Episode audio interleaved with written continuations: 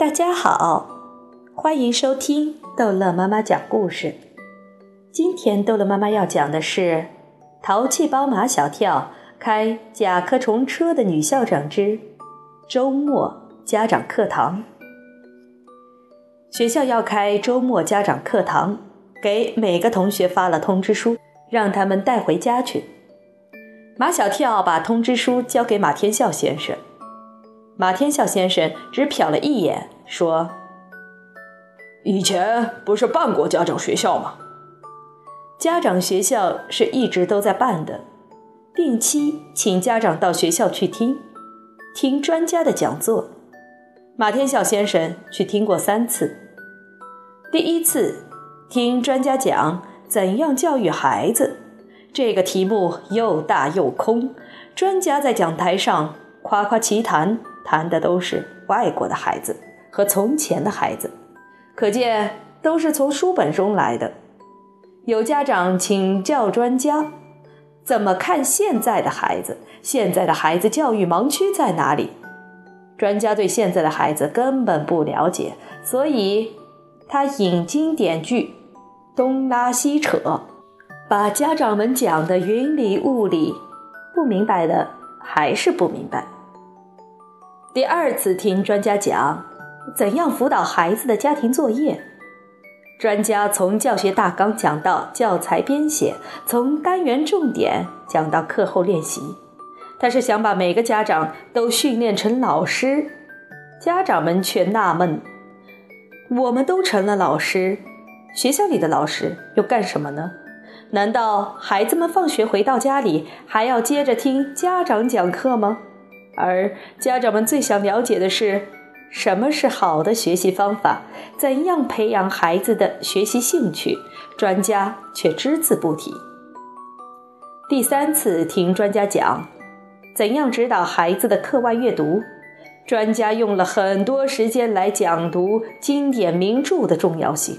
其实，专家不讲，家长们也明白，谁不知道读经典名著的重要性呢？接着，专家又写了一黑板的经典名书，说这些全部都是必读书。有家长问：“我们孩子还小，这些书能读懂吗？”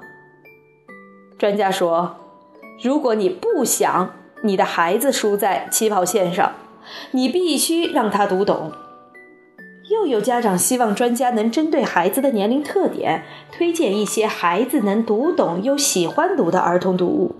专家却说，这些孩子能读懂又喜欢的书，对孩子的成长一点好处都没有。专家的这种观点令马天笑先生极其反感。他认为，只有让孩子读得懂的书，才能让孩子爱上阅读，让他们感受到阅读。是一件快乐的事情。他甚至认为，这个所谓的阅读专家，在以经典的名义扼杀孩子们最初的阅读兴趣。去了三次家长学校后，马天笑再也不想去了。他说：“再去就是浪费时间。”所以这一次，他也不打算去。欧阳校长亲自给家长上课，你也不去吗？马天笑先生对欧阳校长极其有好感。如果真的是他来给家长们上课，那又另当别论了。马天笑先生问马小跳：“你确定吗？”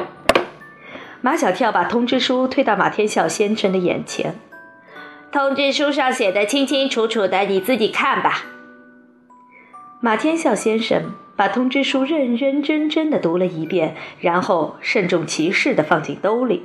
他决定去了。星期天上午，马天笑先生来到马小跳的学校，在学校门口遇见了唐飞的爸爸。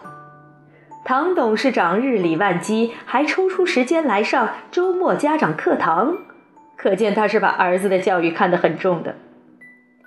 两位爸爸并肩向阶梯教室走去。这个能容纳三四百人的多功能教室，今天被重新装饰了一番。墙上挂着许多老照片，照片上都是一些孩子。有的在滚铁环，有的在跳房子，有的在跳橡皮筋，有的在打弹珠，有的在斗鸡，有的在地上画丁老头儿，还有的在做老鹰抓小鸡的游戏。我小时候喜欢玩这个，还有这个。马天笑先生指着打弹珠和滚铁环的老照片，接着又指斗鸡的老照片。最喜欢的还是斗鸡，我可是著名的斗鸡王。这时候，唐董事长、大老板的派头在他身上已经荡然无存。他单脚独立，一手握住另一条腿的膝盖。一手握住穿着老人头皮鞋的足尖，向马天笑先生挑战：“你敢不敢和我来斗一斗？”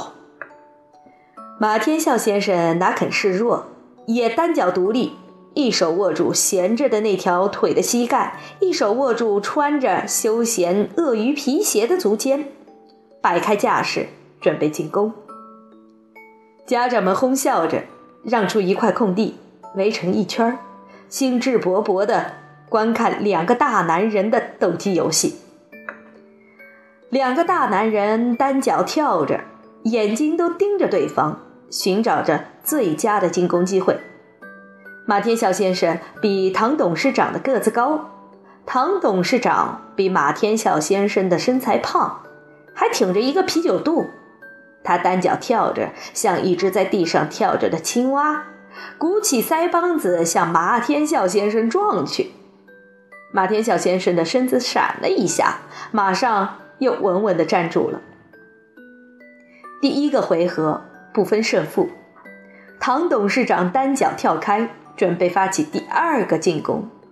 可就在这时，铃声响了，欧阳校长踏着铃声走进了阶梯教室，两个大男人的斗鸡游戏。只好暂告一段落，围观的家长们哄笑着坐到座位上，在童声合唱“让我们荡起双桨”的歌声中，投影屏幕上显出几个花体字来：“找回童年的记忆。”无论是男家长还是女家长，他们都拍着手，忘情地唱起了这首童年的歌。仿佛又回到了遥远的孩提时代，看着一张张已经不年轻的脸上都洋溢着天真无邪的笑容，欧阳校长心中百感交集。以往他在学校见到家长，脸上都是焦虑的、恨铁不成钢的表情。唱完，让我们荡起双桨，不知是谁又带头唱起了听妈妈讲那过去的事情，然后又唱。我在马路边捡到一分钱，把它交到警察叔叔手里边。叔叔拿着钱对我把头点，我高兴地说了声“叔叔再见”。最后，那首小鸭子把合唱推向了高潮。生产队里养了一群小鸭子，我天天早晨赶着它们到池塘里。小鸭子向着我嘎嘎嘎地叫，再见吧，小鸭子，我要上学了。再见吧，小鸭子，我要上学了。分明是一首快快乐乐的歌，家长们却唱得泪流满面。歌声戛然而止，足足有三分钟，场内鸦雀无声。可家长们内心的感情，犹如地壳下面的岩浆，翻滚激荡。欧阳校长的开场白简短明了：今天是个阳光灿烂的日子，在这个美好的日子里。我能够和各位家长一起重温童年，找回童年的记忆，我感到非常荣幸。一个人不能忘记自己的童年，更不能忘记自己是怎么长大的。遗憾的是，现在有很多人都忘记了，所以在教育孩子的问题上陷入了误区。因为不了解孩子，所以不能沟通；因为不能沟通。所以根本就达不到教育的目的。在今天的课堂上，我不讲，我听你们讲，讲你们的童年故事。好，这一集的故事就讲到这儿结束了。欢迎孩子们继续收听下一集的《淘气包马小跳》。